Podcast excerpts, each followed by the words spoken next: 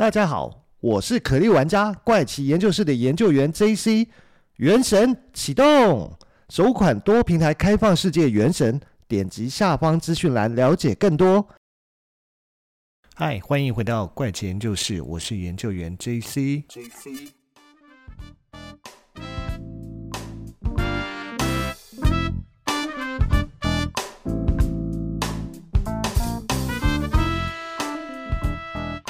这一集哦，想跟大家分享的是，我最早在做怪奇研究室第一集的时候，我就想讲的一个题材。只是后来那个时候觉得，嗯，全世界最有钱的皇室这个议题当时比较有趣，所以我第一集选的题材就是呃，全世界最有钱的皇室。那但我觉得差不多今现，因为现在是零一年的一月份嘛，才刚开始，那刚好趁零一年的，不是零一年。二一年的这个奖项还没有被重新颁出来之前，还可以来回顾一下二零二零年的这个奖项。那到底这是一个什么样的奖呢？其实，嗯，我要讲的就是一个叫做搞笑诺贝尔奖。就是诺贝尔奖大家都应该知道嘛，就是每年会颁出在不同专业领域上面对于。啊、呃，这个世界对人类有杰出贡献的事项，那他们就会得到诺贝尔奖的得主。所以熟悉熟知的可能会有像是文学奖、和平奖、物理物理学奖。哎呀，今天的发音有点怪怪的。然后呢，搞笑诺贝尔奖，顾名思义就是觉得。他的发明或者是他的研究是特别的没有价值，更特别的没有贡献，所以才会有所谓的搞笑诺贝尔奖。但是呢，在分享二零二零年的搞笑诺贝尔奖之前，我们一定要先了解一下这个奖它是什么时候开始，跟它都是在哪里颁，跟谁来颁给谁吗？那得奖者刚刚已经讲了嘛，就是他的研究是特别没有。帮助的，或是特别的没有意义的，所以他会得这个奖。好，那这个奖项呢，如果真的要讲的话，它其实是在一九九一年他所成立的。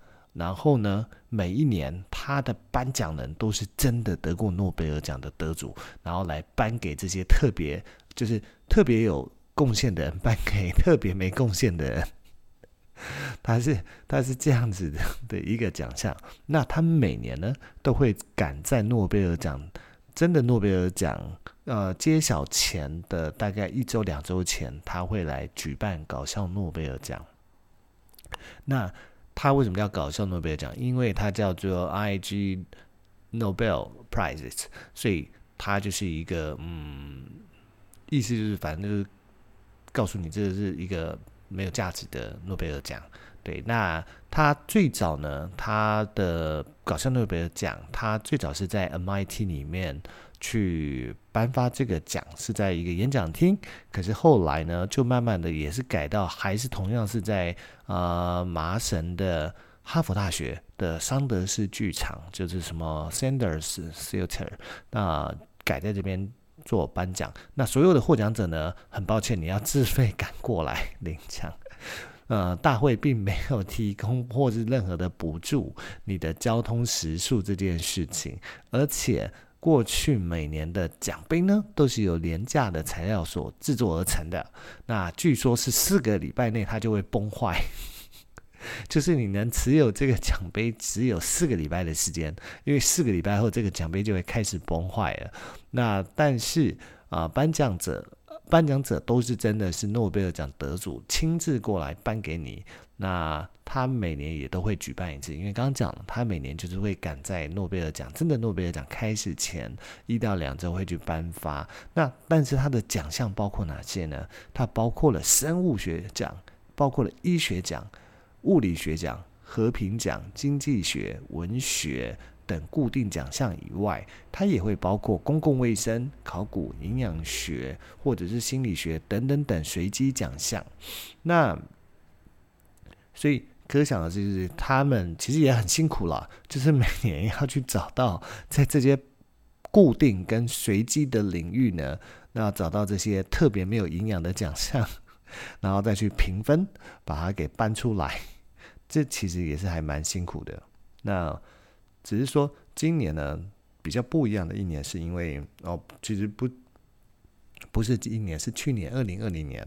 二零二零年是因为有疫情的关系，所以呢，呃，二零二零年的搞笑诺贝尔奖，他没有办法在呃桑德斯剧院剧场举办，然后让获奖人亲自过来，而是改成一切的线上，呃，线上颁奖方式啊，这边忘记讲了，就是呢，每一个得奖人呢，刚刚讲到他除了会拿到奖杯以外，而且这个得奖人或者得奖团队会得到奖金，奖金多少钱？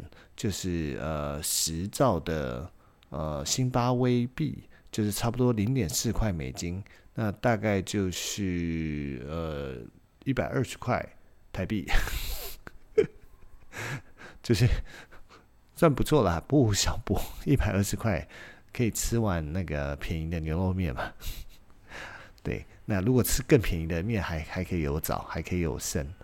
那在开始讲二零二零年的嗯重点的搞笑诺贝尔奖项之前呢，我们先来回顾一下过去几年，我大概。整理收集一些稍微可以拿出来一提的奖项，不过其实说实话，这些奖项哦，跟二零二零年的最大奖比起来，它真的不值得一提。但是我们还是先来回顾一下过去几年它的搞笑诺贝尔奖这些我先挑过的呃比较有趣的奖项呃，或者是比较特别没营养的奖项是什么，我们再来揭晓啊二零二零年的大奖是什么吧。那首先呢，在嗯。一九年的时候呢，有一个医学奖，他的研究呢，就是获奖原因是叫做他发现研究发现，当你吃披萨的时候，可以帮助你预防疾病及降低死亡风险。但是有一个前提，请注意，这个前提叫做你必须要在意大利境内食用，而且你必须在意大利境内食用由意大利制作的披萨。那研究人员为什么会这样说呢？因为他们发现，当你食用了意大利的披萨，能够帮助你预防癌症、降低心肌梗塞的风险，同时还能降低患呃乳癌、卵巢癌和前列腺癌的风险。这些效应呢，其实都可以归结于健康的地中海式饮食。嗯，嗯，这件事情。其实有说跟没说一样，它是因为是有健康的地中海式的饮食，那就代表 不一定是要披萨。那如果研究地中海式的健康饮食有哪些，那它有办法帮助你比吃平常其他的食物降低罹患这些疾病的风险。我觉得这个应该是，嗯，就有点像是你吃吃吃素的加菜的跟 吃荤的一定会有一点差别一样的意思。对，那再来呢？是同年有一个呃解剖学奖，他的获奖研究是叫做什么？就是他分析的未穿衣服跟穿衣服的法国邮务人员两侧的阴囊温度不对称。这什么东西？这讲的是说研究人员呢，透过探针测量了不同年龄的男性呢，那他在穿衣服跟不穿衣服状态下两边。阴囊的温度，结果呢？研究结果证明，参与者两边的温度显示出的温度的确是不对称。那穿衣服的时候是左边温度高一点，那不穿衣服的时候是右边温度高一点。所以呢，他们就会证明说，嗯，所以就是不要说他证明了，我我看这个文文章我就知道，我就可以断定你穿衣服跟不穿衣服。左右边的温度还是会不一样高，这这应该不是绝对值的都左边或绝对值的右边，这难怪特别不营养可以得奖。好，然后一八年的医学奖叫做什么？利用云霄飞车来加速肾结石的脱落。美国有医生，他发现过去几年有很多泌尿系结石的患者表示呢，他自己体内的结石。竟然自己排出来了哦，所以研究人员就不禁想要跟他们进一步的询问，他为什么会自己排出来呢？经过研究后发现，原来是他们都有去乐园乘坐云霄飞车的一个共同经验。于是研究人员自己就来迪士尼乘坐云霄飞车二十次。在这个研究的过程，他们背着一个装有三 D 透明肾脏的背包，肾脏中含有一颗结石。结果。发现呢，研究结果说，坐在云霄飞车的后面和前面，分别会有六四 percent 跟十七 percent 的几率将结石排出。意思就是说，坐在后面呢，嗯，排出的几率比较高；坐在前面排出的几率比较低。好，这个嗯，我这个我也没有话好说，没有什么好评论的。就小小编研究员没有什么好评论。那一七年呢，解剖学的获奖者，他是呃报告解释说，为何老年男性都有一双大耳朵？研究人员表示，他其实无法解释这个现象，但是经过他们研究的数据。发现呢，三十岁后的男性每隔十年耳朵都会增长零点二公分，嗯，零点二还蛮多的，零点二，相对女性反而不会长成长她的耳朵，而且男性的头发会越来越短，相比之下，他的耳朵就会看起来更大，因为头发短了，耳朵又成长，看起来就更大，所以这是为什么老年的男男性感觉总是有一双大耳朵。就说男性的耳朵一直在成长，不就好了吗？讲这么多，那最后最后，二零一五年呢，他有一个医学奖获奖，这跟二零二零年的其中一个奖项其实是有一点雷同的哦。二零二零年的这个奖项呢，嗯，等一下再讲，先讲这个二零一五年的奖项好了。二零一五年的医学奖呢？获奖的研究叫做团队证明了接吻和性行为都能有效地提高身体自身的免疫力。嗯，这要怎么说呢？接吻跟性行为都算是一种有帮助身体在动作的一种行为吧。那也许是因为有动，就跟做运动一样吗？所以你会有机会呃产生比较高的。呃，身体机能吗？所以就有机会降低呃，提高自身的免疫力啦。不是降低，提高自身的免疫力，可能是这个原因吧。那这这这这是我唯一能想到的有可能的原因。好，那回来讲，这刚刚讲说这跟二零二零年的某一个。得奖奖项有一点有关系，是一样都是扣在接吻这件事情上面。但是直接在讲奖项以前，呃，想要先讲一下今年的得奖呃颁奖典礼，就是其实是去年啦。我老是还是没有办法很明确的分清楚 二一年和二零年。虽然现在已经是二一年一月，可是我还是很常在这几天。在跟别人说话的时候，很习惯的把二零年讲成是今年，感觉不是过去的一年，感觉是好像还在进行中的一年。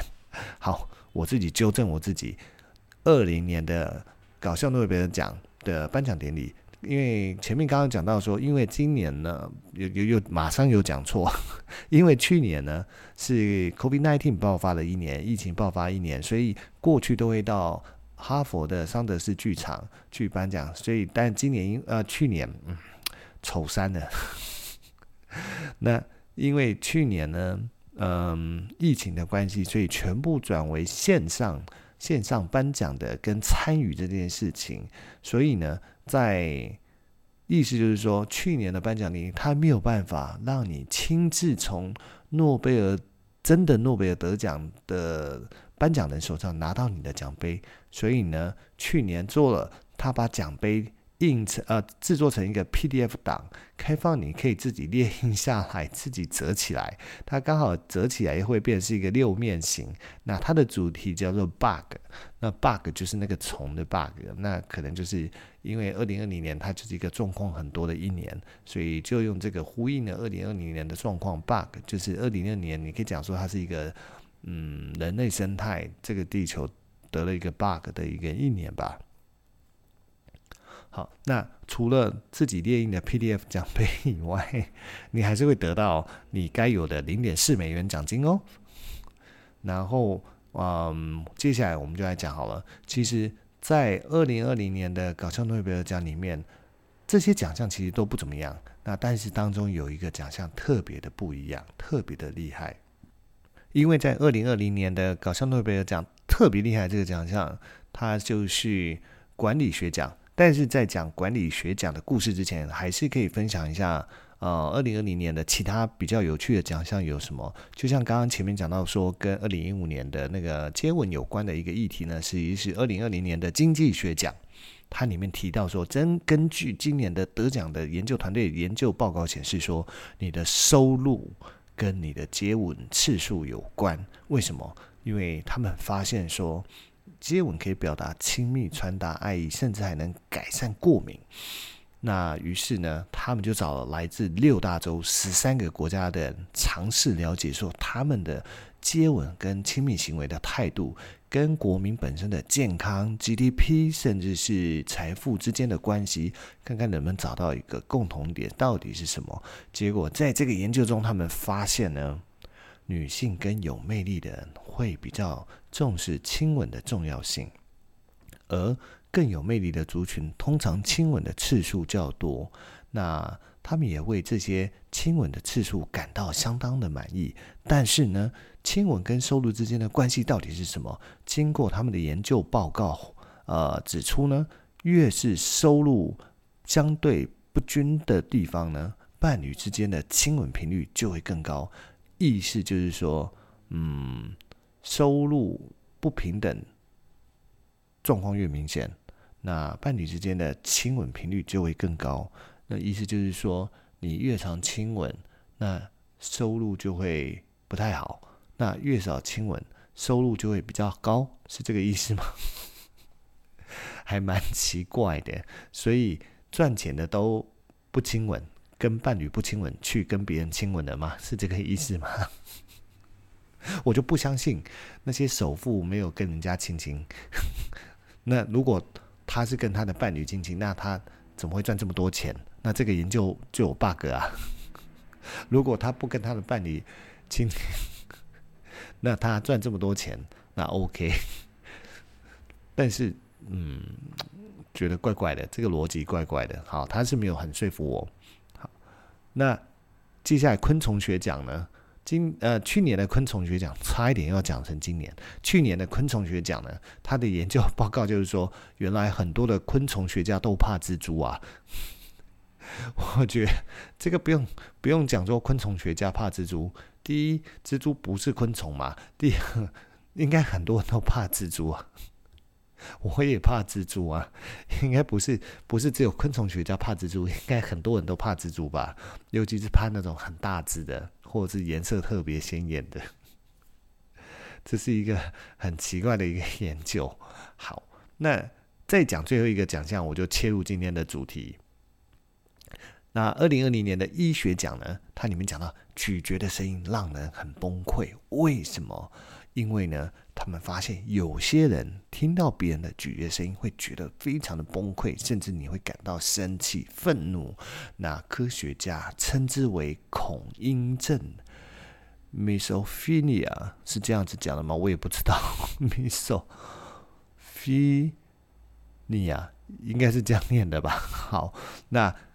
恐音症呢，它会对于一些重复性的噪音，例如咀嚼、薯片的沙沙声、键盘的敲打声，会觉得困扰、生气，甚至会想要攻击这些声音的来源。这就让我觉得说，尤其是在二零二零年的时候兴起的一个叫做 ASMR。它就是讲的是这种各种的声音，甚至在啊、网络上的呃这些 S ASMR 的音乐或者是影片，有人专门拍吃东西的声音，就是你会听到他这边在吸面条啊，还是在咬东西啊的声音。那这些有恐音症的不就气死这些音乐，甚至更不想要听这些音乐才呃这样的声音吗？那所以这这这个研究，我觉得。应该就是什么事情有的人喜欢，什么事情也有的人会讨厌他，这样子就就对啦。那特别这样子去挑这个出来讲，其实感觉还蛮奇怪的。好啦，那把这个搞笑诺贝尔奖的前因后果解释的差不多了，我觉得是该来讲二零二零年搞笑诺贝尔奖的重点奖项。就是呢，二零二零年的搞笑诺贝尔奖颁给管理学奖这个奖项。那为什么管理管理管理学奖这个奖项会成为二零二零年最值得跟最呃特别议题的一个奖项呢？而且它还是真人真事哦。这件事情其实就叫做外包。外包听起来很正常啊，这个外包这件事情应该在世界各地每个国家甚至是每个行业它都会出现，包括我自己的行业也是不断的会有外包，层层外包。但是，一般我们的外包大概就是两层，应该最多两层或三层就差不多了啊，再多就有点夸张了，因为就有点叫做剥削下面的下游嘛。但是这一次的这一次的层层外包的案件呢，它是发生在二零一四年，它是发生在中国广西的一件连环买凶杀人案件，得奖者是买凶杀人的代表，一共有。一共有六人，那这六人呢，我们就分别以一号、二号、三号、四号、五号、六号来称呼好了，这样比较容易让嗯大家听得懂到底在讲什么。那首先我们来讲一号，我们先曝光一号的名字，他叫做谭佑辉，他是住在广西省的 谭先生，他因为呢生意上面跟何某有仇，因为生意的纠纷嘛。那有仇，所以可能对他怀恨在心，然后心里面一直过不去那个坎，就是觉得我真的没有办法咽下这口气，所以呢，我决定买凶杀人。我拿出两百万人民币，就是将近当时啊一四年的汇率啦，应该是快要一千万台币，给二号，二号叫做西广安，就交给他说，我付你两百万，你去帮我把何某给做掉。对，要不然我心里面不舒服、不痛快。于是呢，二号就说：“好的，没问题，交给我吧，我一定会办成这件事情的。”没想到二号西广安一转头，马上拿了一百万，就是把他的酬劳的五十 percent 拿出来，外包给三号。三号叫做莫天祥，三号呢，他也是收了一百万人民币，说：“没问题，这件事情就交给我吧，我一定会把这件事情办得好好的。”妥妥的，没想到他一转头，他又去找了四号。但是在讲四号之前呢，刚刚的二号呢，他又回头去找一号元凶，就是买凶的贾佑辉，呃，谭佑辉不是贾佑辉，谭佑辉。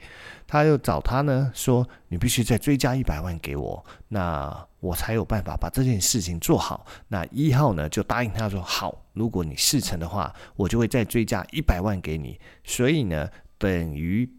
第一个下线呢，就是二号呢。他如果这件事成的话，他总共可以拿到三百万人民币的一个收益啊。所以我们再回来看三号包给四号，那三那时候三号包外包给四号，四号他叫做杨康生，他说呢，我拿二十七万给你。那告诉你说，如果你这件事情你有办好，那事成后我再付你五十万，等于说你一共可以收到的是七十七万。那没想到四号杨康生呢，马上一转头，他就再拿二十万外包给五号。那外包给五号呢，他就说，嗯。他外包给五号，叫做杨广生，跟他只差一个字，他们是兄弟嘛？一个叫杨康生，一个叫杨广生啊。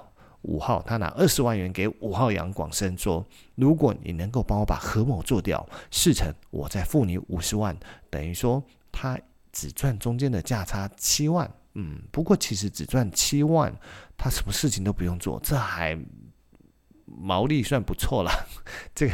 那这个报酬率算不错，对对对。结果没想到五号杨广生拿了二十万以后，马上找到六号，就是最后的下线。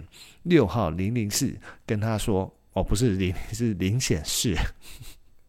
零显示呢，他告诉零显示说：‘你来帮我把何某做掉。’如果一旦你事成，我付你十万。意思就是说，杨广生连钱金都不愿意拿出来，直接告诉他，你必须把这件事情办妥，你才有办法收到酬劳，而且你只有收到十万块。所以呢，这一次的买凶杀人，一共层层发包了五成，这比前面我讲到了我们很多行业很常都发生外包这件事情，可是最多两成到三成就已经很厉害了，因为那个酬劳已经被压榨缩水的很夸张了。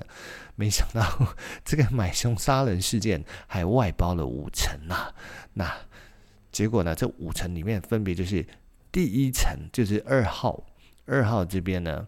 他一共可以收到，如果有四成的话，他可以收到是三百万。当然，三百万叫做营收的部分。那他要再付出的金额给下一层是一百万，那就是三号。那三号再付出给四号是二十七万加四后的五十万，然后四号给五号呢是事前的定金二十万跟事后的五十万。那五号给六号就只有事后的十万，没有前金，所以意思就是说，如果大家都有遵守并且完成一样完成这件事情，最终的最终目标就是 KPI 有达标的话，那大家都可以分到钱。那只是说里面呃赚最多的其实是二号，他就拿了两百万走，然后赚最少的呢反而是四号，他只有七万。那所以其实这个外发有点怪，因为通常应该每一层这样子承包下来，应该嗯越上面赚越多，就没想到既然在中间四号他赚的比五号少，他只赚七万，那五号其实他等于是赚的是第二多，因为他一个会拿六十万走，那四号反而会成为是在这一层层外包里面拿最低的。好，但是呢，但是呢。结果六号呢？刚刚讲的六号，因为他一块钱都没拿到，而且还要四成，他才能拿到钱呢，所以他就觉得，嗯，这不对劲。那发了这么多层，他就想说，我而且前面的人如果四成了，前面的人都好像都没有事情，只有我的风险最大，我不但要背上杀人罪。而且万一上面只要有人赖账，我杀了人，我一块钱都拿不到。所以这一笔交易其实是非常糟糕，因为他甚至没有给我事前的一个定金这件事情。所以呢，他决定，他决定，他要整个颠覆整个外包链。他透过字条联系上了被害人何某。那被害人何某呢？他们就双方约定要在某咖啡厅见面。那明显是就是六号，我们讲六号好了，就跟被害对象告知说，有人出十万元要我将你杀害，所以呢，要他配合拍一张照片，是双双手被绑板的照片。那甚至应该是做了一些加工的部分，顺便把他的手机一起拿走，那去交差，去跟他的上家交差呢。最后呢，这件事情就是无人伤亡，所以大家都可以呃开开心心的拿到自己的钱。那没想到呢，这件事情后来就被侦破，就是因为呃无人伤亡。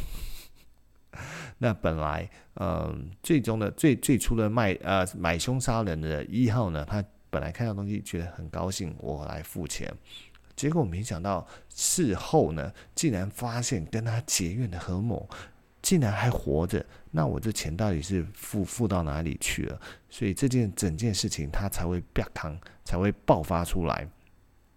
最终，这六个人一号到六号全部都被抓了，全部都被判刑了。但是法院怎么判呢？因为每一个人的刑期跟利润呢，它分别都不太一样。那所以呢，首谋就是一号呢，他最终被判处了有期徒刑五年。那二号被判有期徒刑三年六个月，然后三号呢被判刑三年，四号被判刑三年三个月。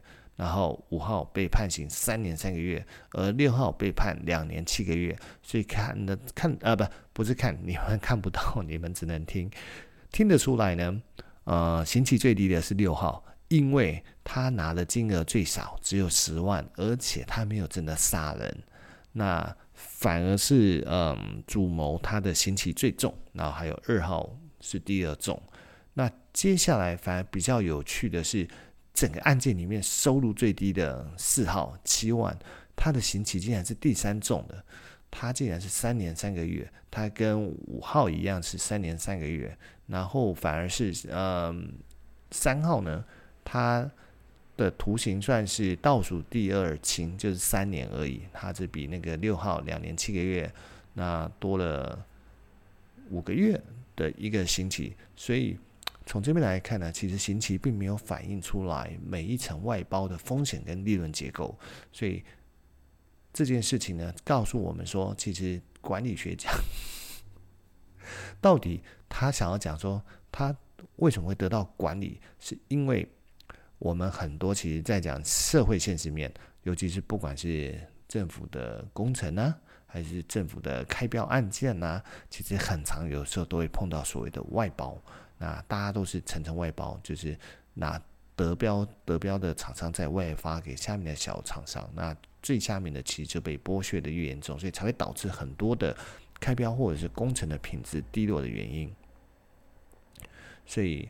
呃，他可能是因为这样子，他去有一种戏谑的方式去跟你讲一个社会现实面，才会成为二零二零年的管理学奖，所以他才会是，但相对的，这也是才会是在二零二零年的搞笑诺贝尔奖里面，反而是受最受到大家的瞩目跟觉得特别的一个奖项，觉得与其相比呢，其他刚刚前面讲的医学奖啊、昆虫学奖都不算什么了，因为。那些根本都没有这么多的话题来讲，而且这还是真人真事，虽然是有点黑色幽默了。好了，那今天要跟大家分享的搞笑诺贝尔奖就先到这边了，那我们下一集再见了，拜拜。